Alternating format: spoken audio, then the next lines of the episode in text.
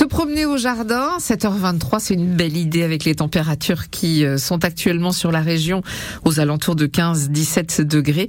Un jardin dans les Hautes-Vosges, on en parle avec Jérôme Prodhomme. La Lorraine est une belle terre de nature. On ne dira jamais assez que plus de la moitié de notre région est couverte de forêts. On a toujours eu une passion pour la nature, comme le rappellent les jardins botaniques de Nancy ou de Metz.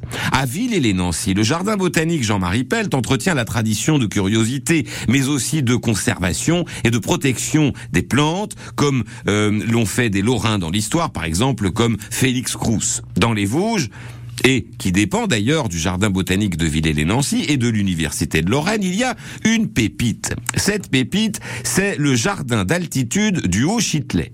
Il est situé à plus de 1200 mètres de hauteur du côté de Xon-Rue Longemer, tout près de la route des Crêtes, et c'est un jardin dit de montagne. On y a installé quasi toutes les plantes qu'on peut découvrir sur les sommets de la planète, depuis les Appalaches jusqu'au relief des, des Andes, du Kilimandjaro à l'Annapurna. 2500 espèces de plantes qui se plaisent fort bien dans nos Vosges. Des plantes médicinales, plantes de tourbière, arbres rares. Le Haut-Chitelet, franchement, est un endroit à voir. Il offre en miniature un beau voyage dans le monde sauvage, tout là-haut, dans d'autres montagnes. Tant que j'y suis, n'oubliez pas non plus les jardins vosgiens de Berchigrange et de Calune qui, dans leur genre, sont aussi épatants et constellés de plantes rares. Vous le saviez oh bah, Tant mieux Allez voir nos jardins, c'est bon pour la nature. Et sinon maintenant, vous le savez, en Lorraine, on trouve les mêmes plantes que sur les plus hauts sommets de la planète. Rien de moins. Et à la fraîche, tous les jardins sont beaux à visiter.